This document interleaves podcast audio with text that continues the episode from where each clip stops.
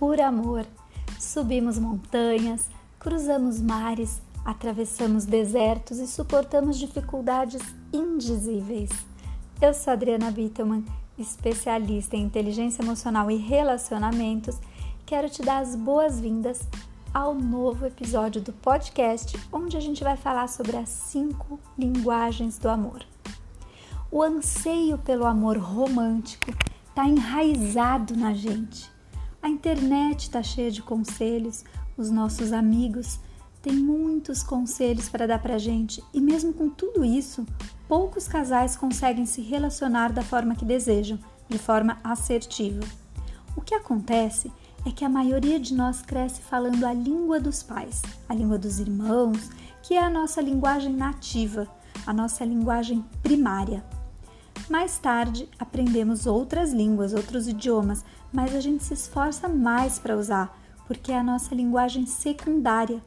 E a nossa linguagem primária é mais confortável para a gente, como tudo aquilo que nos é familiar.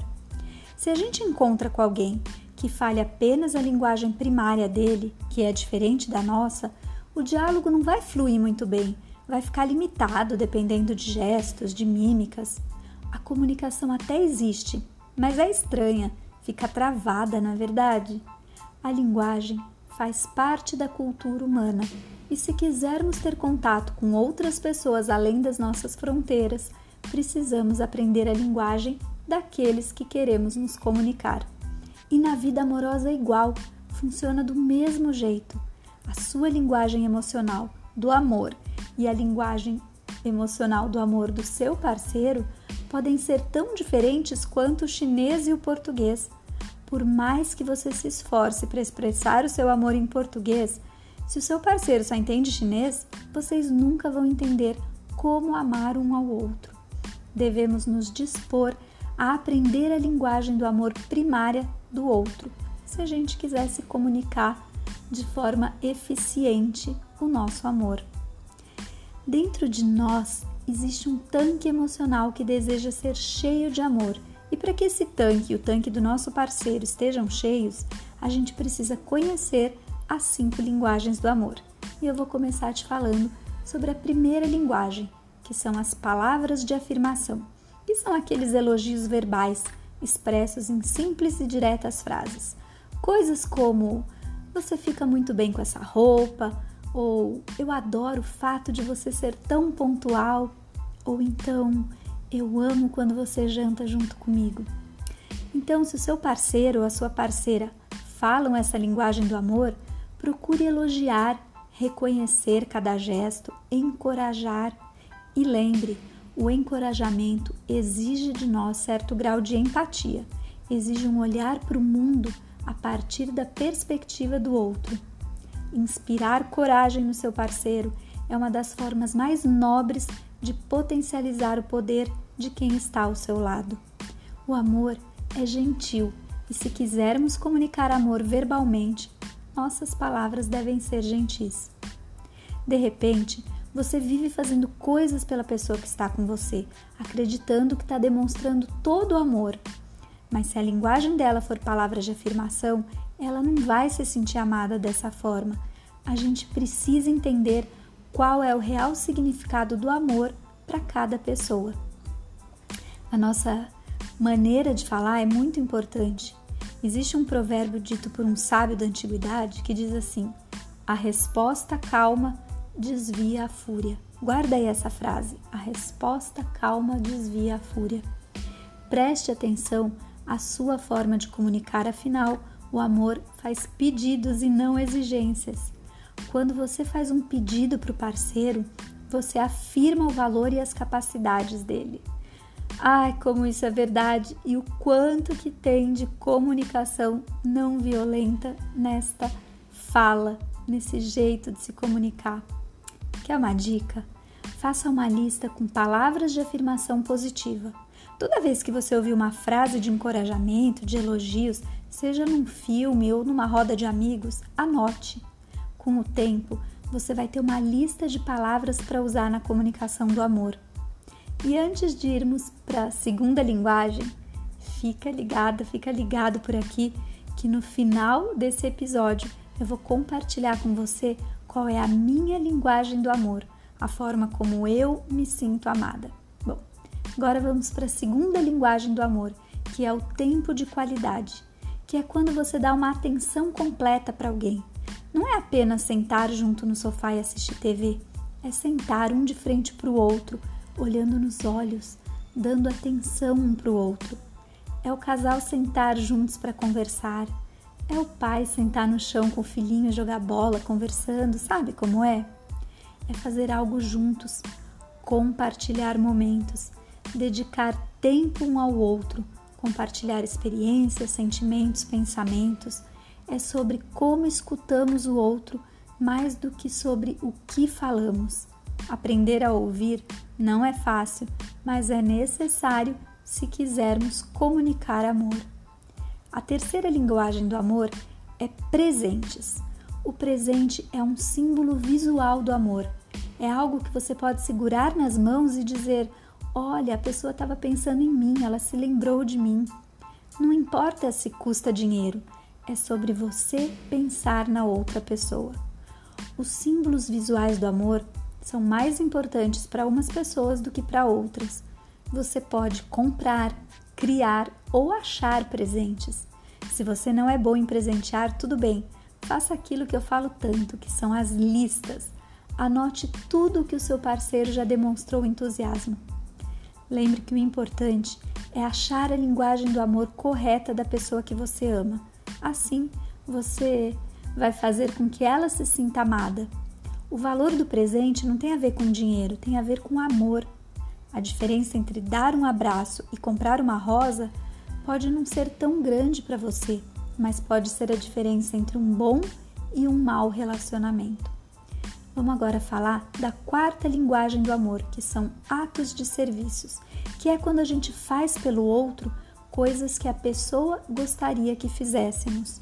São coisas como preparar a refeição, colocar a mesa, trocar a fralda do bebê, passear com o cachorro, levar o lixo para fora, enfim, coisas que exigem dedicação, planejamento, tempo, esforço e energia que, se realizadas com vontade e espírito positivo, são verdadeiras expressões do amor.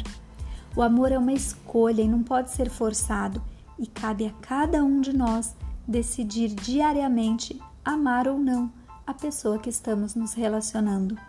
O aprendizado da linguagem de atos de serviço exige que a gente reveja os nossos estereótipos dos papéis de marido e mulher, afinal, esses papéis estão em constante mudança.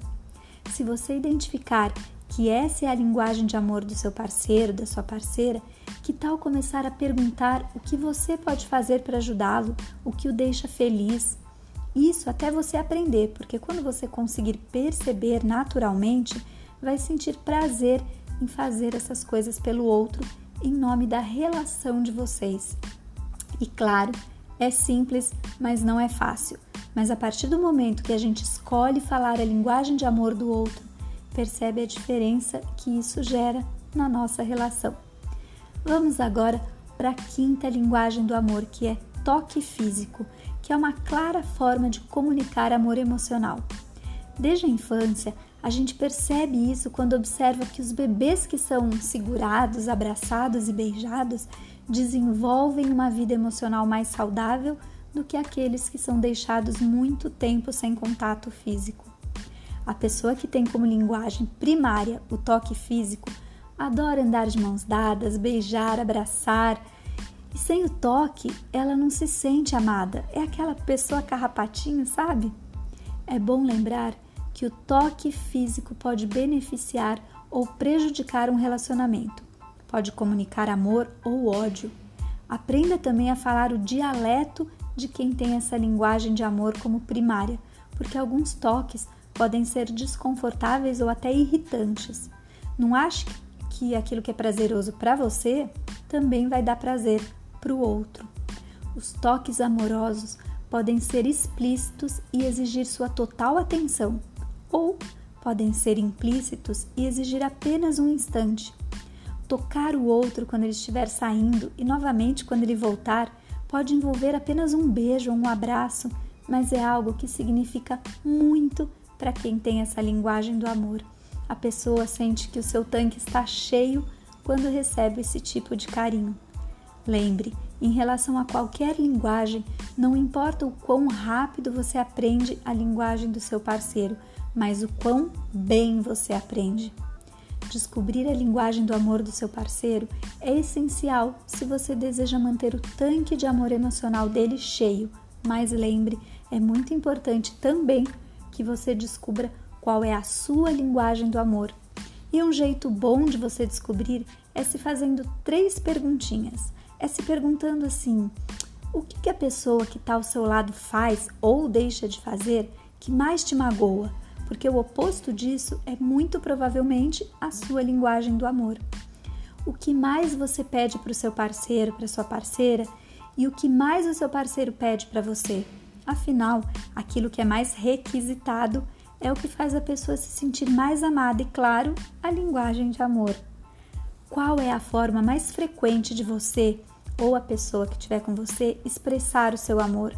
A linguagem que demonstramos é a linguagem que mais entendemos, sendo assim, muito provavelmente, é a nossa linguagem. Agora, como eu prometi, eu vou contar qual é a minha linguagem do amor. Então, tcharam! Bom, a minha linguagem do amor primária é tempo de qualidade. Quando as pessoas que eu amo dedicam o seu tempo a mim, fazendo coisas ao meu lado, me escutando, me faz sentir muito amada, muito feliz. Bom, lá no Instagram eu coloquei até uma caixinha de respostas, de perguntas, e teve gente me mandando mensagem para descobrir qual era a minha linguagem do amor. E olha, teve muita gente que acertou, vocês já estão me conhecendo. Agora eu tô louca para saber qual é a linguagem de amor de vocês. E eu tenho certeza que depois de escutar tudo isso que eu falei, você já sabe qual é. Então, conta para mim. Eu espero que você tenha curtido esse podcast, esse episódio. Então fica por aqui que toda semana tem episódio novo. Um beijo muito especial.